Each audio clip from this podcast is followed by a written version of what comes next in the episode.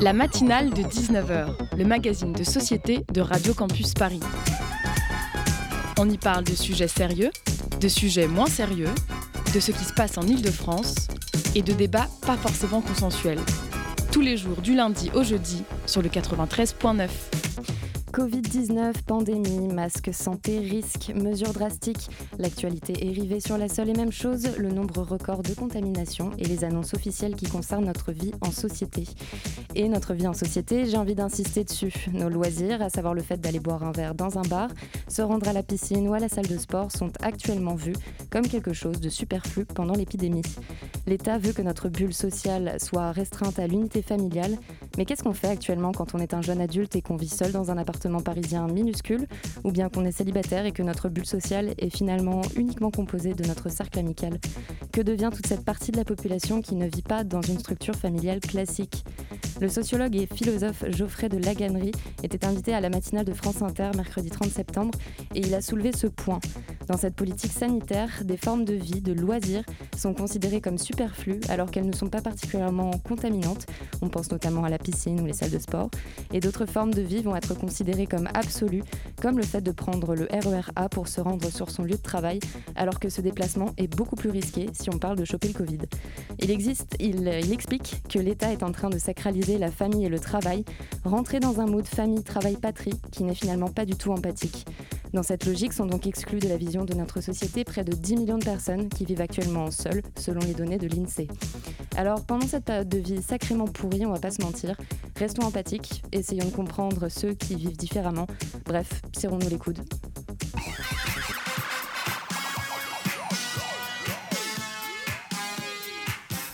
Programme de ce soir, nous allons accueillir dans un tout petit instant le journaliste Valentin Gendreau pour parler avec nous de son livre Flic, un journaliste à infiltrer la police, qui est sorti au début du mois de septembre.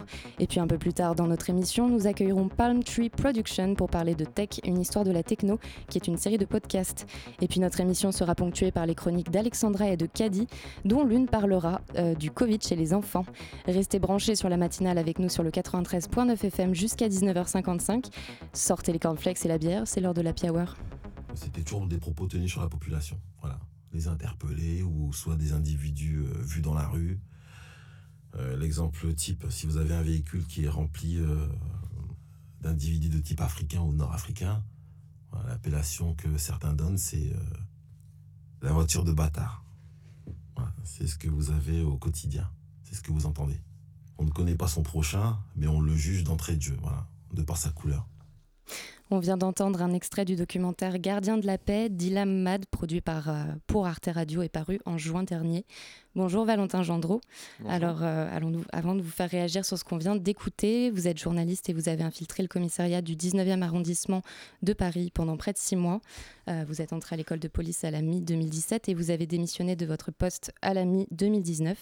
Vous avez été témoin de plusieurs bavures policières durant votre infiltration et vous les racontez dans votre ouvrage Flic, un journaliste a infiltré la police, paru aux éditions Goutte d'Or début septembre. Je suis également en, en compagnie de Colin. Salut à toi. Salut Catherine, bonsoir à toutes et à tous. Alors, euh, l'extrait qu'on vient d'entendre euh, est plutôt clair. Ça parle de voiture de bâtard. Ça, c'est des expressions que vous avez entendues pendant votre infiltration. Est-ce que vous pouvez nous en parler un peu plus? Alors, voiture de bâtard, cette expression-là, il me semble que je ne l'ai pas entendue. Par contre, j'en ai entendu d'autres. J'ai entendu, par exemple, rue à bâtard. Euh, ce sont des rues dans le 19e arrondissement où les policiers ont l'habitude d'aller en intervention. Euh, le mot bâtard, évidemment, est quelque chose de courant, euh, régulier. Euh, c'est un mot générique qui désigne des jeunes hommes noirs d'origine arabe ou des migrants. Et quasiment tous les policiers avec qui j'ai pu travailler dans le 19e arrondissement utilisent ce mot-là. c'est un mot, en fait, qui, évidemment, au début a une vraie connotation raciste. Euh, et en fait, moi, au bout de 3 ou 4 mois, je me suis surpris à l'utiliser, moi-même, ce mot. Pourtant, j'ai pas le sentiment d'être raciste. Mais c'est un mot qui, en fait, est dans le langage commun des, des policiers avec qui je travaillais. Et pourquoi l'avoir réutilisé? Qu'est-ce qui se passe à ce moment-là pour euh, réutiliser une expression que je peux vous faire une petite comparaison. Quand, moi, je, n'habite pas à Paris. Euh, quand, j'habite à Paris, je suis choqué les premiers jours où j'arrive parce que je vois énormément de gens qui font la manche. Et, c'est quelque chose qui me choque. Je peux paraître un peu naïf ou crédule, mais c'est pourtant le cas. Et au bout de deux ou trois semaines, je finis par m'habituer. C'est-à-dire que les gens, je les, regarde moins, j'ai moins d'intérêt, moins d'empathie pour eux. Et euh, l'utilisation du mot euh, les bâtards, c'est un peu le même, le même processus, c'est-à-dire qu'on finit par s'habituer à ces choses-là. On ne devrait pas s'y habituer, mais par la force des choses, on s'y habitue. Alors votre livre commence par une scène assez forte. Vous racontez l'interpellation d'un homme qui se retrouve dans un fourgon et vos collègues vont le passer à tabac avant de le relâcher à plusieurs kilomètres du lieu où il a été interpellé.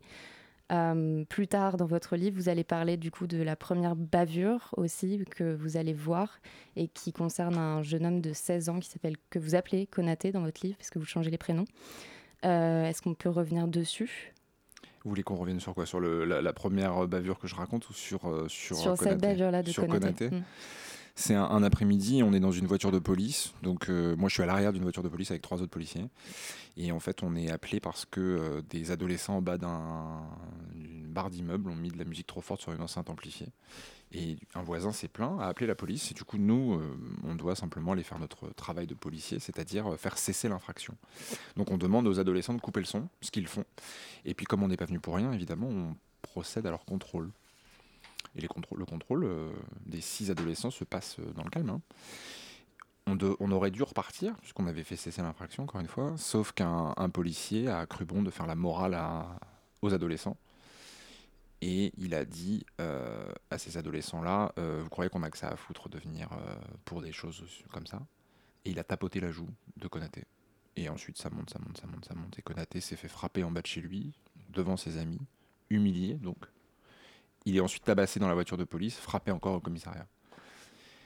Et alors, je peux aller encore plus loin, puisque après ça, le policier va déposer plainte contre Konaté pour outrage et menace sur personne dépositaire de l'autorité publique. Et ensuite, euh, les policiers vont rédiger un faux en écriture publique, c'est-à-dire qu'ils vont raconter ce qui s'est passé, mais il y a trois quarts des choses qui sont fausses. L'idée, c'était d'absoudre le policier de toute responsabilité et de montrer que l'adolescent avait été agressif, provoquant, etc. Le lendemain, euh, Konaté dépose plainte à son tour pour violence policière et moi, je suis ensuite auditionné comme les autres policiers de la patrouille euh, et je vais couvrir mon collègue. Voilà, je vous, excusez-moi, c'est un peu long, mais je vous ai fait l'histoire oui, complète. À ce moment-là, vous décidez de couvrir votre collègue, euh, ou même dites que vous avez une, une, collègue que vous appelez Sabrina dans le livre, qui est consciente que c'était une bavure, mais qui va également le couvrir pourquoi Qu'est-ce qui se passe à ce moment-là pour que deux, personnes qui ont conscience de ce qui se passe décident de, de, de, couvrir leurs collègues? Alors quand euh, Mano, donc Mano c'est le policier euh, qui a frappé, euh, explique à Sabrina et, à moi que Konaté a déposé plainte pour violence policière, Sabrina répond en même temps, c'en était. Sous-entendu, c'était bien des violences policières, donc quelque part l'adolescent est légitime à, à déposer plainte pour violence policière. Donc elle, euh, elle se rend bien compte qu'il y a une violence policière. Mais comme la police c'est un clan, comme personne ne se dénonce, comme euh, chacun ne euh, prendra pas le risque d'être mis au placard, d'être éventuellement victime de brimades ou d'intimidation, bah Sabrina, comme les autres policiers, se tait couvre le collègue. Moi, je couvre mon collègue aussi parce que être, avant d'être auditionné, l'enquêtrice qui du coup dirige les opérations me dit c'est une formalité, t'inquiète. Donc quand elle me dit c'est une formalité, t'inquiète, moi je comprends une chose, c'est que les dés sont pipés, c'est que l'idée euh, c'est de mettre l'affaire sous le tapis. Comme l'idée c'est de mettre l'affaire sous le tapis, ben, je couvre mon collègue. Et concernant Konaté, vous savez euh, ce qu'il en est actuellement euh, pour lui de sa plainte? Non, j'ai aucun contact avec les policiers du 19e arrondissement et j'ai aucun contact avec les gens qui ont pu être en garde à vue ou que j'ai pu croiser à un moment donné dans le 19e arrondissement. Donc euh, Konaté, je ne sais pas ce qu'il devient. Qu'est-ce qui, explique qu'un policier, donc la personne qui détient la, force, l'autorité, va perdre son sang-froid aussi facilement face à un, un, un adolescent pardon, qui donc bah forcément, face à quelqu'un qui a un gilet pare-balles, euh, une, protection, face à un ado qui est, je pense, gringalet, qu'est-ce qui fait qu'on abuse de son pouvoir à ce moment-là? Il y a une phrase de Montesquieu qui dit euh, Donner du pouvoir à un homme et s'en servira. Certains policiers s'en servent bien plus que d'autres. Et, ça devient même une minorité de ces policiers-là qui sont racistes et violents. Mano appartient à cette catégorie de policiers racistes et violents. Euh, Sabrina appartient à la majorité des flics qui ne sont pas racistes et violents mais qui par contre ont une part de responsabilité dans le sens où ils ne dénoncent jamais ce qu'ils voient, ce qu'ils subissent. Tant que la minorité de policiers racistes et violents n'aura pas été sanctionnée, parce que c'est trop rarement le cas aujourd'hui, c'est l'ensemble de la corporation policière qui va souffrir de ça, de ces agissements minoritaires-là. Mais alors ça veut dire que de base, quand on arrive à l'école de police, il y a aussi un petit problème dans la sélection Qu'est-ce qui fait que, bah, vous le dites aussi dans votre travail, dans, dans, votre ouvrage, pardon, vous dites que la formation est express, il y a certaines thématiques qui sont abordées en une après-midi. Euh, qu'est-ce qui fait qu'à un moment donné, il n'y a pas des contrôles plus réguliers, des suivis psychologiques euh, au sein de la police pour vérifier qu'en fait une personne est apte à exercer son pouvoir Alors il y a beaucoup de questions dans votre question, mais sur, le, sur le suivi psychologique, euh, c'est évidemment une donnée qui devrait être primordiale et qui ne l'est pas. un psychologue, il est à cheval sur plusieurs commissariats d'arrondissement. Donc en fait, vous avez rendez-vous chez le psychologue, mais c'est très compliqué. Vous avez peut-être deux créneaux disponibles d'une heure par semaine. Euh, et puis vous, surtout, il ne faut pas montrer aussi à vos collègues que vous êtes un peu, un peu faible, que, que ça va pas. On est dans un, dans un univers extrêmement viril. On ne parle pas de ce qui va pas dans la police. Donc ça, c'est très compliqué. Sur la, formation, alors moi, c'est une formation qui est celle d'un policier contractuel, donc euh, d'un adjoint de sécurité, un ADS, donc elle dure que trois mois. Je suis sorti d'école avec une habilitation pour porter une arme sur la voie publique. Euh, j'ai reçu des cours euh, à vitesse euh, express. Par exemple, les, violences conjugales, ça a duré trois heures seulement. Donc évidemment, euh, on se retrouve ben, un peu largué en pleine nature, en pleine intervention, complètement démuni et mal préparé. concernant ces préparations-là, sur le, ces formations-là, sur, sur, le recrutement, puisque vous parliez aussi du recrutement tout de suite, après la vague d'attentats qu'on a connue en France, il y a eu euh, beaucoup de gens qui se sont euh, révélés euh, une carrière de policier, qui voulaient devenir policier. Et puis ça, ça c'est un peu comme c'est le principe du soufflet, quoi. C'est retombé très rapidement et aujourd'hui, on se retrouve avec vraiment pour, la police nationale avoir de grandes difficultés à recruter. Donc aujourd'hui, la police recrute qui elle peut.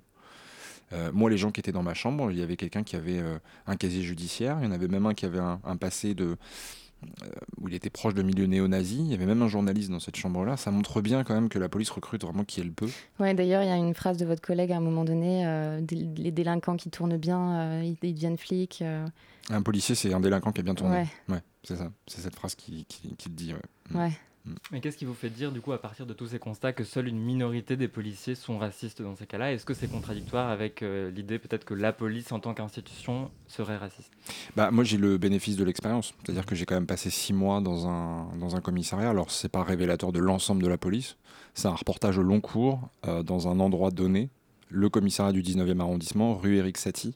Donc, euh, encore une fois, c'est pas la police dans son ensemble que je décris. Par contre, je, je raconte le fonctionnement euh, d'une brigade dans un quartier populaire parisien. Donc j'ai au moins euh, le bénéfice de cette expérience-là que je raconte. Euh, j'ai réussi à être assez proche de, certains policiers pour pouvoir raconter d'où ils venaient, pourquoi ils avaient décidé d'embrasser la carrière de policier, etc.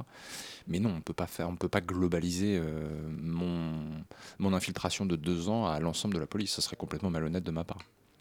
Alors, euh, sur la promotion de, votre livre, on parle essentiellement de, votre euh, euh, infiltration dans le commissariat du 19e, mais quand même, avant cette période-là, vous êtes pendant assez longtemps, pendant près d'un an, je crois. 15 mois. 15 mois, ouais. Vous êtes, vous êtes chargé, en fait, d'être chauffeur dans des hôpitaux psychiatriques, mhm. et vous, donc, vous conduisez des personnes pour les transférer d'hôpitaux en hôpitaux. Il y a un passage en particulier que je vais lire parce qu'il m'a marqué. Euh, où vous discutez en fait avec euh, votre collègue flic. Euh, donc je cite, Ces gens-là ne servent à rien, t'imagines, il y a des infirmiers, des gens pour eux et tout, et eux ils apportent rien, c'est des assistés. Ces gens sont malades, dis-je, impassibles, qu'est-ce que tu voudrais en faire? Et là, votre collègue répond cartouche. Certains surveillants et infirmiers partagent son avis. Seul le moyen d'y faire, la cartouche d'un pistolet ou d'un fusil pour mon collègue, l'ultime piqûre pour d'autres. Enfin, c'est hallucinant de lire ça. Euh, c'est, enfin, là, quand je lis ça, je me dis, mais en fait, la violence s'exerce euh, dans les cellules d'autorité, mais elle s'exerce aussi en fait dans d'autres cellules qui sont censées être proches des gens, qui sont là pour encadrer les gens. Et en fait, dans les hôpitaux psy, on retrouve exactement la même violence. Est-ce que ça aurait pu faire euh, l'objet aussi d'une infiltration, l'hôpital psychiatrique? Ah oui, oui, mais je me suis même posé la question, moi, à tenter de me faire passer pour, pour un fou. Et pour aller dans un hôpital psychiatrique, je ne l'ai pas fait, je ne le ferai pas. Euh, parce que j'ai vu de trop près euh, les hôpitaux psychiatriques pour savoir qu'il faut surtout pas y aller. Même quelqu'un qui a des difficultés. Euh, Pourquoi faut pas y aller? Parce que c'est dans, dans un état de délabrement absolument incroyable. tous les, tous les hôpitaux psychiatriques dans Paris sont dans un état lamentable. Ils ne sont pas du tout adaptés aux gens qui reçoivent.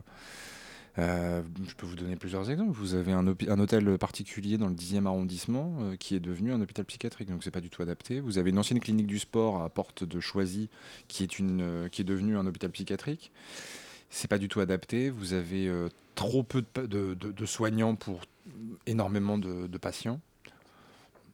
Et, en plus, la particularité de la psychiatrie, c'est que c'est une médecine qui ne guérit pas qui permet de soulager, mais qui ne guérit jamais complètement. Donc c'est extrêmement compliqué. Et c'est, ça peut paraître banal de dire ça, mais c'est le parent pauvre de la médecine. Mais pour l'avoir vu d'assez près, oui, c'est le cas. Hmm. Il y a hum, un moment donné aussi dans votre livre où donc on retourne à ce moment où vous êtes au, commissariat du 19e. Hum, une femme vient pour hum, porter plainte euh, ou déposer une main courante contre son mari qui, euh, qui est violent et un de vos collègues euh, va la renvoyer chez elle parce que en fait le fait n'est pas considéré comme assez important pour intervenir. Vous à ce moment-là vous dites mais c'est pas possible, il faut agir. Euh, ce genre de situation, ça arrivait combien de fois dans, dans le commissariat où vous étiez? C'était quelque chose de récurrent? Que de, renvoyer une femme victime de violence conjugale? Non, c'est pas arrivé très souvent, mais là où c'est choquant, c'est que c'était mon premier jour. Mm. Euh, euh, un quart d'heure avant, j'avais vu un autre policier frapper un gardé à vue euh, qui demandait d'aller aux toilettes. Donc je me dis, dans, quel monde parallèle je viens d'arriver là Non, c'est arrivé très peu de fois. Il y a même eu d'autres d'autres moments où les violences conjugales ont été prises directement. Les, des, femmes qui venaient pour déposer des plaintes, qui venaient d'être victimes de violences conjugales, où elles n'ont pas eu à attendre. Euh, donc c'est quelque chose d'assez variable. En fait, ça dépend énormément du policier qui est devant la porte. Si c'est un policier qui est un minimum sensibilisé à ces questions-là, euh, vous êtes pris en charge assez Et il y en a beaucoup Oui, vous en avez bien sûr, mais je ne peux pas vous donner une liste exhaustive ou un nombre exhaustif, ça serait trop compliqué. Mais euh, par exemple, quelqu'un comme Mano, euh, je me souviens, un, matin, à, 6h15, une femme vient, elle venait d'être frappée par, euh, son mari. Bah, Mano, qui normalement était devant la porte, a lâché la porte pour aller prendre la plainte de, la, de cette femme. Voilà. Et, évidemment, ça dépend du policier que vous avez. Hmm. Et bien souvent, les policiers n'ont pas vraiment d'appétence pour ce sujet-là. Ils ne sont pas là pour ça. Ils sont là pour l'adrénaline du terrain, l'intervention. Hmm. Les questions des violences conjugales, d'une, ils sont plutôt mal préparés à ça. Et de deux, ça les intéresse pas. Valentin Gendreau, vous restez avec nous. On se retrouve euh, juste après une pause musicale. Ça serre les fesses et ça stresse. Dans le camion de CRS, ça se confesse. Et quand ça dépresse, ça se laisse aller à des caresses. Ça serre les fesses et ça stresse. Dans le camion de CRS, ça se confesse. Et quand ça dépresse, ça se laisse aller à des caresses, caresses, caresses, caresses, caresses, caresses,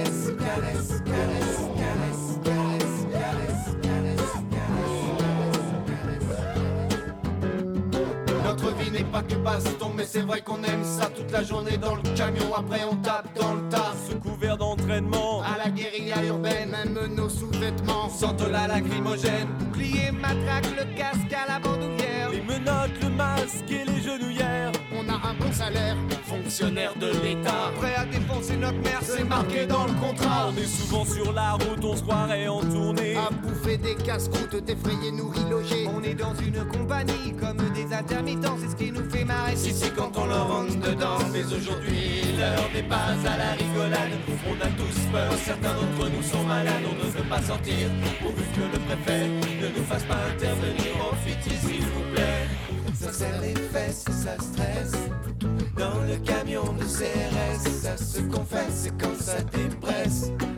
Ça se laisse aller à des caresses. On préfère largement les manifs de lycéens. C'est touchant, récréatif de frapper sur des gamins. Les étudiants, c'est rigolo. Surtout les anarchistes. On a des canaux à eau pour les altermondialistes. Les infirmières, les sans-papiers,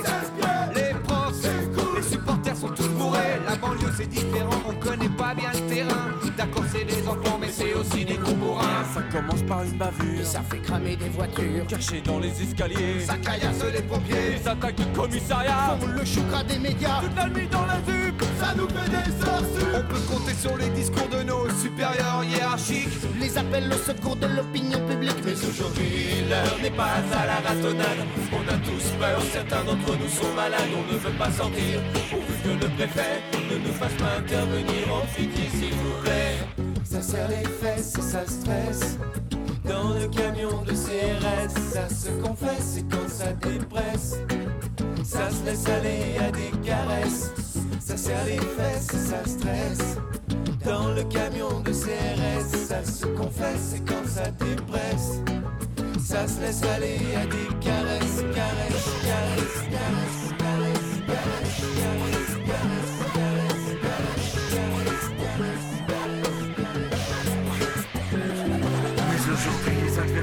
Des pères de famille. Soudés des barres de fer pour fortifier des grilles. Paraît qu'ils sont plus de 500 à occuper l'usine. À nous attendre patiemment armés de barabines, de mouches, de pioches, de boulons et de produits chimiques. Des camions qui déchargent des blocs de béton sur des fenouilles. C'est l'histoire classique d'une boîte qui délocalise, d'une entreprise publique qui se privatise, d'une multinationale qui invente que la crise et l'intersyndicale. Qui se radicalise La conviction du prolo qui vient de perdre son boulot sachant qu'à la base un métallo c'est costaud. Allô maman bobo.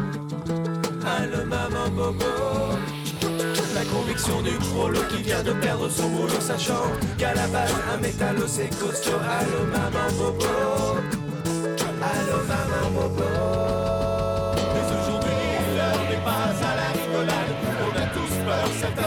sont malades On ne veut pas sortir pourvu que le préfet ne nous fasse pas intervenir En pitié s'il vous plaît Ça serre les fesses et ça stresse Dans le camion de CRS Ça se confesse et quand ça dépresse Ça se laisse aller à des caresses, caresses, On écoutait à l'instant la chanson CRS des Regals. Merci de nous suivre sur Radio Campus Paris. La matinale de 19h sur Radio Campus Paris. Vous êtes toujours sur la matinale de 19h. Nous sommes de retour en studio avec Valentin Gendreau, journaliste et auteur du livre Flic, un journaliste a infiltré la police. Alors Valentin Gendreau, suite à la parution de votre livre, l'IGPN, l'Inspection Générale de la Police Nationale, a été saisie euh, par la préfecture de police. Est-ce que vous vous attendiez à cette saisine? Est-ce que c'était même un objectif pour vous d'attirer, euh, en plus de l'opinion publique, le pouvoir public sur les situations que vous exposez? Ah non, c'était pas un objectif que l'IGPN euh, euh, soit saisi, mais par contre c'est parfaitement normal. C'est-à-dire que à partir du moment où, euh, devant les faits graves et avérés que je dénonce dans mon livre, c'est absolument logique qu'il y ait réouverture d'une enquête IGPN. J'ai d'ailleurs été convoqué la semaine dernière, où pendant 4 heures je me suis expliqué auprès d'une policière de l'IGPN. Mais c'est absolument logique. C'est absolument logique. Alors vous vous êtes expliqué en tant que journaliste ou en tant que policier du coup? J'ai été entendu en tant que témoin, euh, comme journaliste que je suis, puisque j'étais journaliste infiltré dans la police. Euh, et je me suis expliqué sur euh, un certain nombre de violences policières que je raconte dans le livre. Voilà. Et ça prend un peu de temps parce qu'il y en a eu quelques-unes. Ouais. Mais alors, est-ce que vous n'avez pas eu peur non plus avec la- votre démarche, on en parlait tout à l'heure, de brouiller un peu les pistes parce que vous-même avez couvert euh, votre collègue en tant que policier. Euh, du coup, est-ce que ça, ça va changer quelque chose dans les auditions qui se déroulent actuellement? Non, non, moi je suis parfaitement clair par rapport à ça. Euh, il, il faut quand même savoir une chose par rapport à la, à, à la bavure et à l'affaire Konaté dont on parlait tout à l'heure, c'est-à-dire que si moi j'avais pas eu l'honnêteté d'en parler, on n'en parlerait pas. Donc je ressors une affaire qui a été mise sous le tapis il y a plus d'un an aujourd'hui. Euh, je la ressors parce que, parce que moi, ce qui m'intéresse, c'est de raconter de A à Z comment est-ce qu'on en vient de manière très banale à une bavure policière et ensuite comment est-ce qu'on en vient à ce que des policiers se couvrent entre eux. Mais j'aurais, si j'avais été un minimum malhonnête, j'aurais tout à fait pu euh, le, mettre de côté parce qu'en fait, moi, je ne je suis pas du tout à mon avantage dans cette affaire. Euh, et pourtant, et pourtant, j'en parle. C'est- c'est pas un côté euh, mercantile que de, que de vouloir faire ça, c'est simplement de dire il y a une victime dans cette affaire qui s'appelle Konaté. Il s'est passé ça ce jour-là. Le lendemain, il s'est passé ça. Je raconte tout. Et ensuite, moi, je suis la personne qui a couvert dans un premier temps, mais parce qu'il y a des circonstances sur le moment qui faisaient que j'ai couvert. Euh, et aujourd'hui, par contre, je suis euh, journaliste à, à plein temps et je suis euh, journaliste pour dénoncer. Vous pensez, vous, maintenant que vous avez vu un peu le système de l'intérieur, que la saisine de l'IGPN peut aboutir à quelque chose de, de concret? Écoutez, l'IGPN n'est pas toujours réputé pour son indépendance. Moi, il y, a- quelque chose qui m'a un peu euh, surpris, euh, c'est quand j'ai reçu ma convocation par mail, tout en bas de la convocation, c'est écrit ministère de l'Intérieur. C'est quand même assez rigolo ce manque d'indépendance de cette euh, structure-là, IGPN, qui est la police des polices. Mais sinon, il y a, le relais médiatique hein, qui permet aussi de, mettre en avant ce genre d'affaires. Ça a été pas mal relayé dans les médias français et internationaux. Donc c'est un autre contre-pouvoir. Là, pour le coup, les journalistes ont joué à plein, leur rôle de contre-pouvoir. Mhm. Euh, vous dites dans un entretien que vous accordez à la revue des médias sur l'INA, tout est infiltrable, donc euh, infiltrons. Euh, est-ce qu'on peut dire que c'est justement, puisque vous parlez des, journalistes, un appel à ces journalistes à infiltrer ces, lieux secrets du pouvoir? On peut parler de l'Elysée, des services secrets, on parlait d'hôpital psychiatrique, c'est un petit peu différent tout à l'heure. Oui, alors quand je dis que tout est infiltrable, alors infiltrons, je ne veux pas dire il faut infiltrer Radio Campus, oui, il faut infiltrer une librairie, vous voyez, c'est pas, pas du tout ça que je voulais dire. Euh, même si j'ai effectivement prononcé ces, phrases-là. Hein. Euh, mais oui, ce que je voulais dire, c'était allons euh, infiltrer des, lieux de pouvoir, allons infiltrer des lieux où surtout le grand public ne met jamais un orteil. C'est ça qui est, qui est intéressant. Et si d'autres gens décident d'aller infiltrer, j'en serais ravi, vraiment. Alors vous parliez de, ce relais des journalistes, on va pouvoir parler tout à l'heure peut-être de la réaction de la profession, euh, justement des journalistes suite à l'apparition du livre. Moi la question que je me pose c'est euh, qu'est-ce que vous pensez que Flick a pu apporter en plus de ce qu'on savait déjà grâce à, des travails de journalistes On entendait tout à l'heure un extrait du documentaire euh, d'Arte Radio, il y a évidemment tout le travail de David Dufresne sur Twitter, et puis tout le travail des militants aussi qui a culminé au, au mois de juin. Donc qu'est-ce que Flick peut apporter de nouveau à votre avis?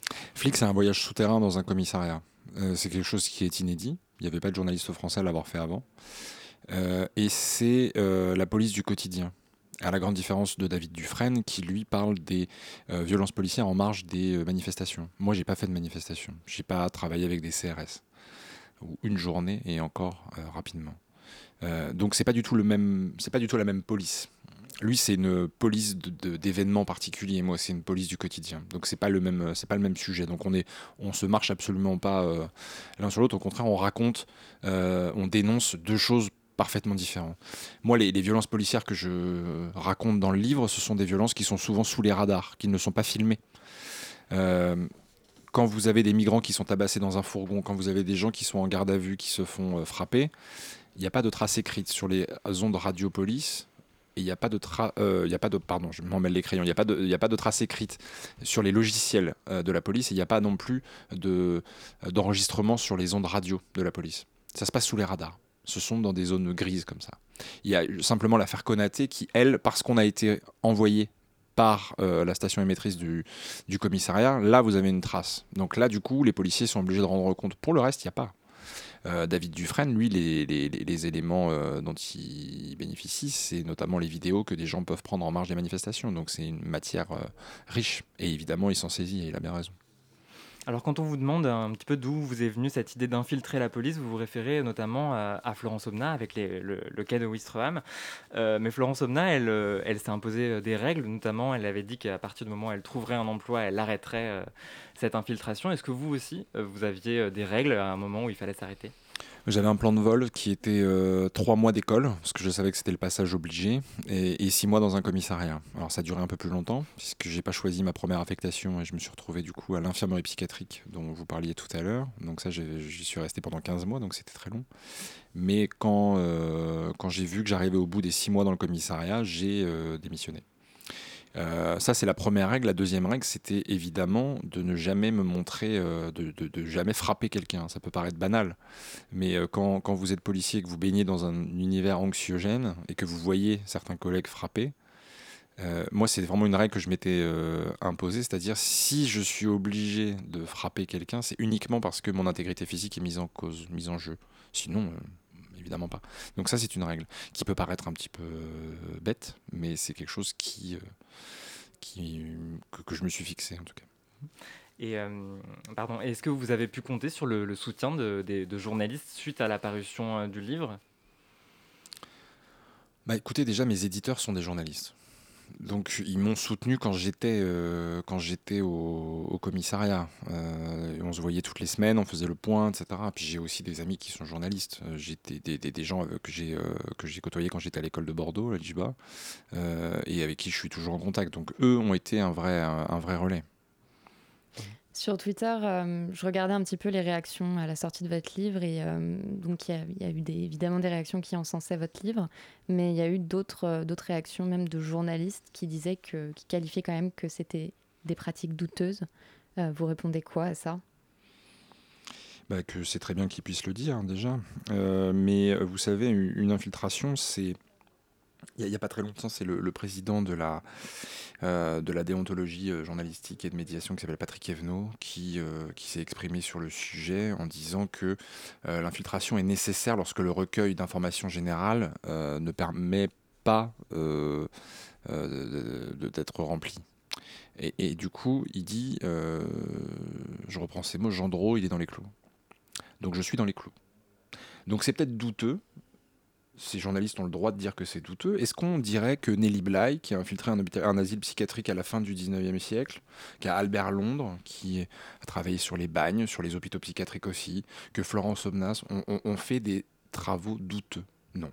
Personne ne remettra en question ces, choses-là.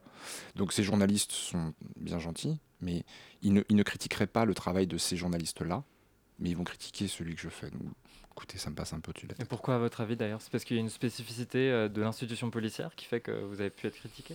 Non, mais non, non, c'est pas ça, parce que les, journalistes qui peuvent critiquer, je savais même pas qu'il y avait des journalistes qui m'avaient critiqué, mais euh, c'est pas une spécificité de la, de la, police, c'est juste que sur le moment, on est un peu dans l'émotion de se dire, euh, il, a, il, a, quand même, euh, quand, quand Konaté se fait frapper, il a pas réagi. Ça, qu'on vienne me titiller un peu là-dessus, c'est parfaitement logique et je peux très bien me défendre et m'expliquer sur ça. Euh, trouver que l'infiltration c'est quelque chose d'assez douteux, ça permet au contraire de, soulever des questions d'intérêt euh, général. Ça permet de, montrer, de raconter ce que le grand public ne verrait jamais. Donc euh, ça, vaut, ça vaut un travail journalistique parfaitement complémentaire d'autres pratiques, mais c'est une pratique journalistique qui est admise depuis plus de 100 ans. Qu'est-ce qui vous attend maintenant professionnellement? Vous allez continuer l'infiltration? Vous allez continuer en tant que journaliste à faire des piges? Qu'est-ce que c'est quoi les plans futurs? Je ne sais pas. Euh, je ne sais pas. Je suis en train de travailler sur, euh, sur l'infirmerie psychiatrique, puisque je vais, j'ai déjà négocié ou vu avec d'autres journaux pour, pour écrire un, un, ou des articles sur la question. Donc je suis en train de travailler sur ce sujet-là. Parce que dans le livre, je, donc, je suis resté 15 mois dans cette structure-là. et évidemment, j'ai une matière qui est quand même extrêmement riche. Et ça serait vraiment dommage de ne pas en parler. Donc je compte en parler, évidemment. Eh ben, merci beaucoup, Valentin Gendreau, d'avoir accepté notre invitation sur la matinale de Radio Campus Paris. Euh, je rappelle que votre livre est paru aux éditions Goutte d'Or, qu'il coûte 18 euros et que nos auditeurs pourront trouver l'ouvrage euh, dans une librairie près de chez eux sur la plateforme librairieindépendante.com. Chers auditeurs, on passe à la deuxième partie de notre émission juste après euh, bah, cette petite pause musicale.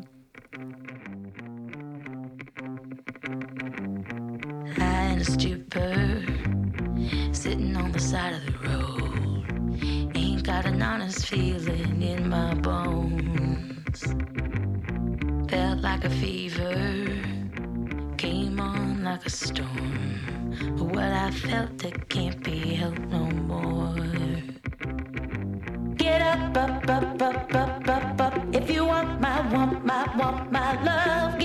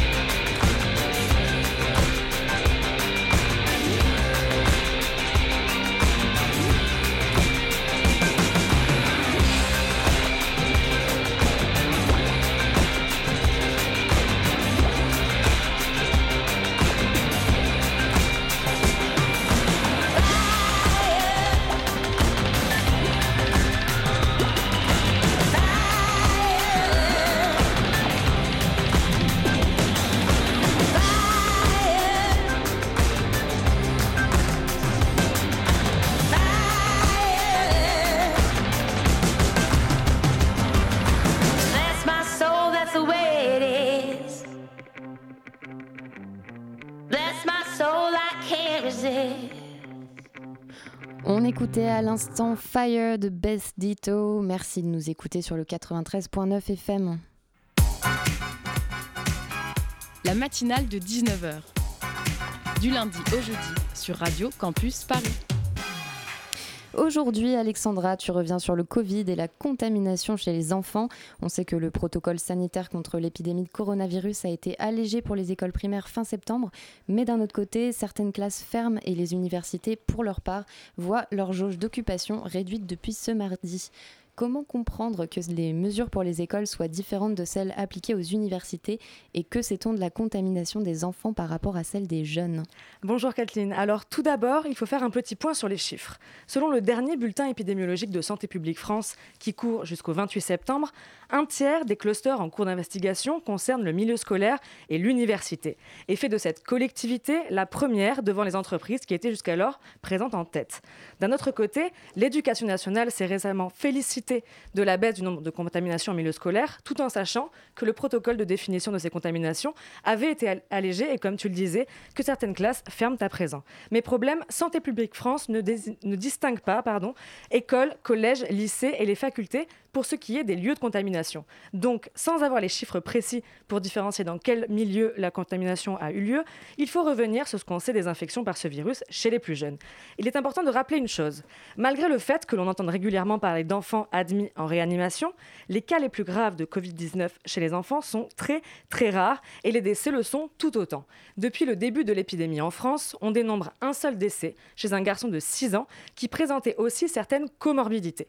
Le dernier rapport du CDC, le Centre de contrôle des maladies américain, fait état d'un taux de létalité de la Covid-19 de 0,018% pour les 5-17 ans.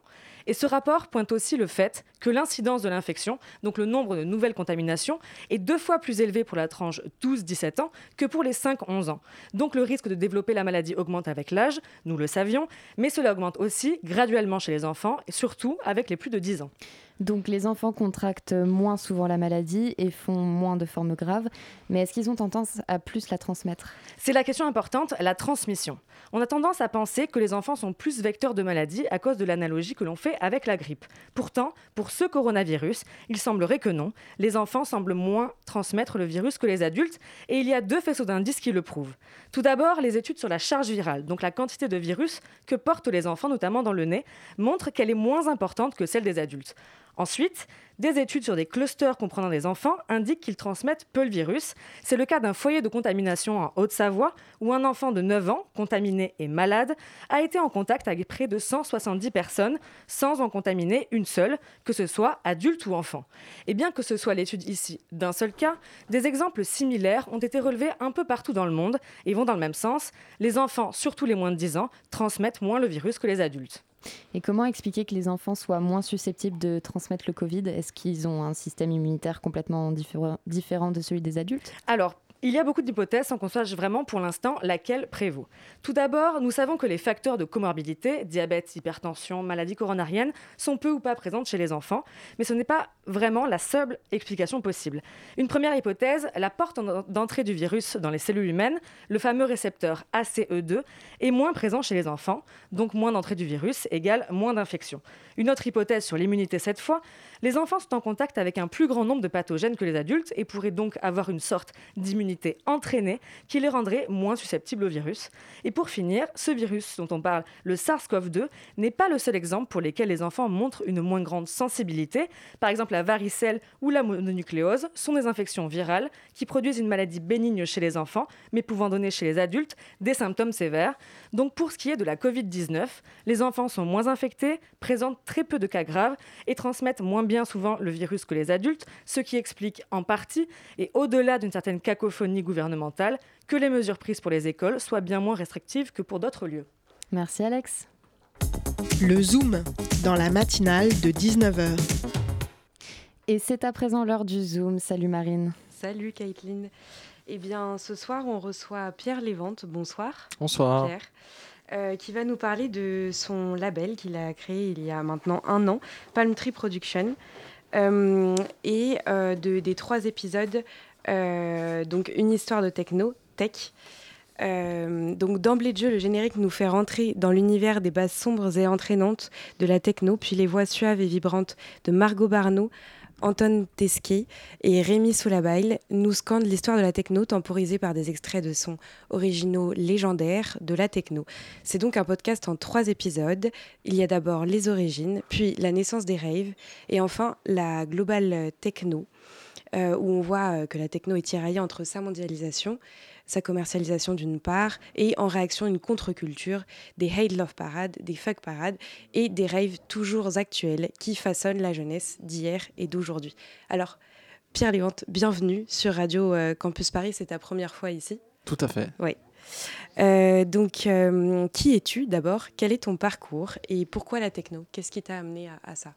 Ok, alors moi euh, de base, euh, je fais, j'ai fait, je suis en train de finir euh, des études théâtrales. Je suis comédien et metteur en scène. J'ai créé une compagnie qui s'appelle la compagnie Les Comploteurs, dans lequel en fait euh, tous les comédiens et comédiennes que vous allez retrouver euh, dans le podcast. Donc en fait j'ai commencé par le, théâtre. Euh, ensuite moi j'ai commencé à écouter de la techno vers 17 ans parce que des amis me faisaient écouter, surtout euh, au début hardcore, psytrance, des choses comme ça. J'ai commencé par des choses assez dures et je me suis calmé en fait avec les, âges. Ça fait pas longtemps que j'écoute de la house par exemple. Voilà donc je, suis- venu un peu de là. Et du coup, en fait, j'ai décidé de faire un master à un moment, donc je suis en, en études théâtrales à Paris 3.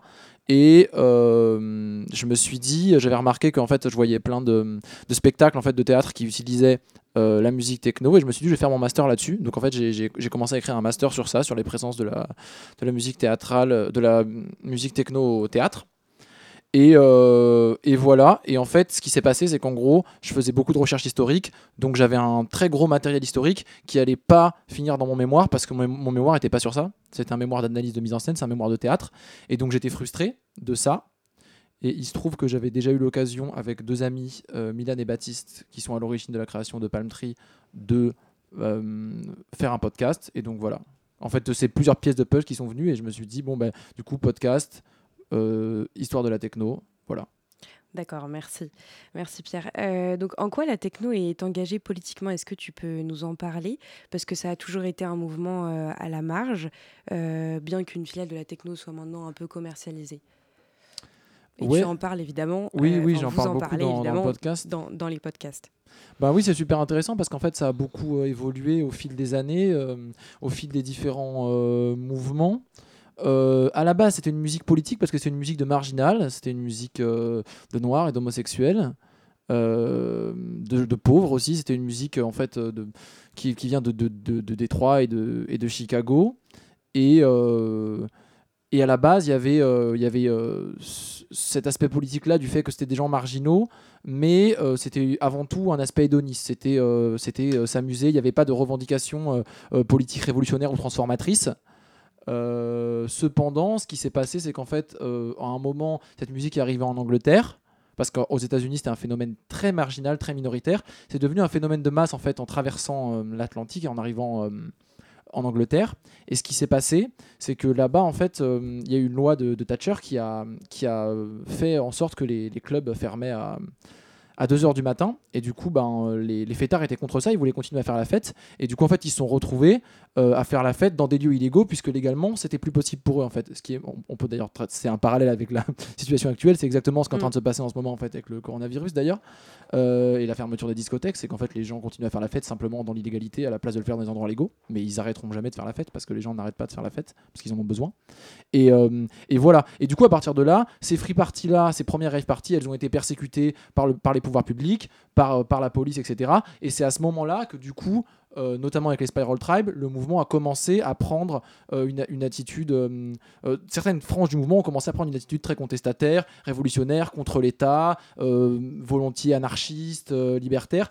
Aussi parce que un moment en Angleterre, en fait, il y a une fusion entre ces ravers-là et les, hum, les rescapés de, des hippies en fait, entre les, les derniers travelers hippies. Et en fait, c'est la fusion du coup de cette idéologie hippie qui était déjà une idéologie contestataire et euh, de l'idéologie de la fête qui a fait naître un peu cette vision très politique de la techno qu'on retrouve aujourd'hui encore dans le mouvement des rave parties par exemple Mm. et des free parties surtout. Et justement, tu, tu en as parlé tout à l'heure, les jeunes ont besoin de faire la fête, ils ne s'arrêtent pas de Mhm. faire la fête. Comment ça se passe euh, en cette période de Covid euh, pour les raves? Est-ce que tu as des informateurs dans le monde de la techno qui peuvent nous dire euh, s'il y a des fêtes euh, encore? Évidemment, on ne dévoilera pas le lieu euh, vis-à-vis de, de- de la police des forces de l'ordre, mais euh, je, te laisse nous répondre.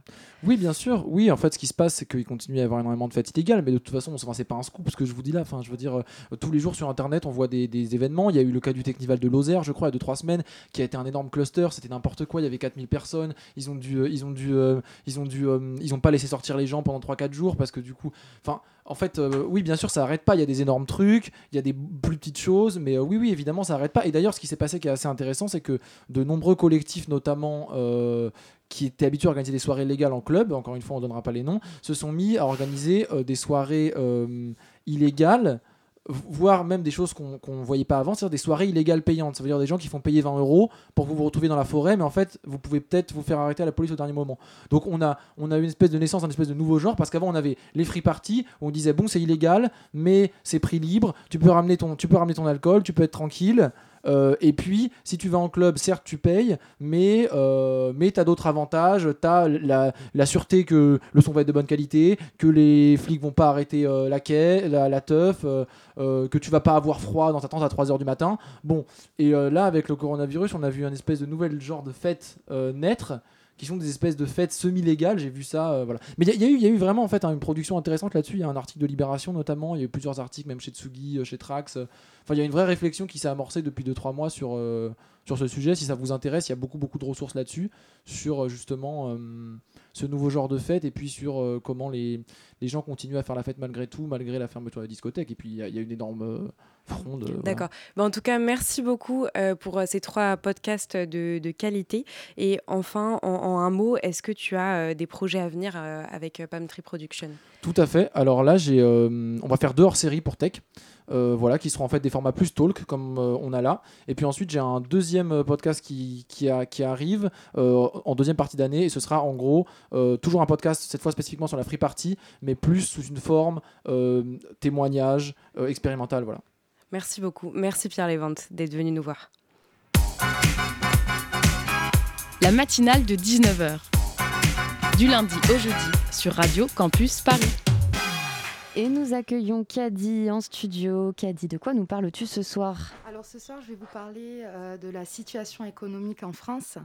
euh, dans un contexte lié à la crise sanitaire du Covid-19, l'économie française est en période de récession, c'est-à-dire qu'elle est au ralenti et donc les ménages consomment moins, les entreprises produisent moins, et puisque la demande globale est faible, et donc la plupart des entreprises ont été amenées à licencier ou ont placé en fait euh, des salariés en chômage partiel, notamment durant la période de confinement en mars dernier.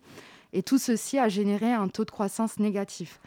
Donc, euh, pour rappel, la croissance économique euh, se manifeste par une augmentation significative et durable de la production de biens et de services. Le taux de croissance permet de mesurer l'évolution PIB. Et donc, pour rappel, le produit intérieur brut, c'est l'indicateur économique qui permet de quantifier la valeur totale de la production de richesse annuelle effectuée par les agents économiques, donc les ménages, les entreprises et les administrations. Et donc, actuellement, le, produit intérieur brut se contracte au deuxième trimestre de euh, 13,8%. Il s'élève à, cin- à 576,9 milliards d'euros contre 608,9 milliards au quatrième trimestre en 2019. Donc, on peut voir qu'il y a effectivement une chute euh, euh, du PIB. Euh, concernant euh, le chômage, il y a eu une forte, une petite euh, hausse en fait au mois d'août, même si le nombre de chômeurs a reflué de 175 000 en août. On compte aujourd'hui 3,87 millions de chômeurs au total. C'est bien plus qu'en 2019, car d'après l'INSEE, euh, l'Institut national de la statistique et des études économiques collecte, produit, analyse et diffuse des informations sur l'économie et la société française, comptabilisait 2,4 millions de chômeurs au quatrième trimestre 2019. Donc aujourd'hui, le taux de chômage est retombé à 7,1% de la population active en France et l'INSEE prévoit une hausse de chômage d'ici la fin de l'année plus forte que celle envisagée jusque-là en raison du rebond de la pandémie du Covid-19 et des nouvelles restrictions imposées par l'État comme notamment la fermeture des bars, des restaurants à Marseille, comme on a pu l'entendre, ou encore les couvre-feux imposés à 22 heures dans plusieurs villes comme à Paris. L'Institut anticipe désormais un taux de chômage de 9,7% fin décembre. On parle également d'une hausse record de la dette publique, puisque euh, la dette publique aujourd'hui, elle a gonflé de 114,1% du PIB, soit 2, euh, soit 2, pardon, soit 2, 2638 000 milliards. Donc c'est une hausse de 200 milliards, soit 12,7 points par rapport à fin mars selon l'INSEE. C'est la plus forte augmentation trimestrielle depuis 1995 et pour cause et pour les causes en fait de cette hausse sont, sont euh, les suivantes. En fait, ça a été le financement du chômage partiel, les reports des charges patronales et sociales. Et donc, l'État a dû soutenir les entreprises pour éviter, éviter qu'elles ne s'écroulent et donc qu'elles ne fassent faillite. Et pour continuer tout simplement à dynamiser la consommation des ménages. Et donc, à l'heure actuelle, le gouvernement estime que la dette devrait atteindre 117,5% du PIB cette année et que le pouvoir d'achat des ménages sera en baisse de 1,4% et le déficit public devrait se, se contracter de 11,4% du PIB. Eh ben merci beaucoup, Kadi. Merci à vous. La matinale de 19h est à présent terminée. Euh, je remercie évidemment nos invités de ce soir d'être venus dans nos studios, sans oublier toute notre équipe qui a fait battre le cœur de cette émission ce soir.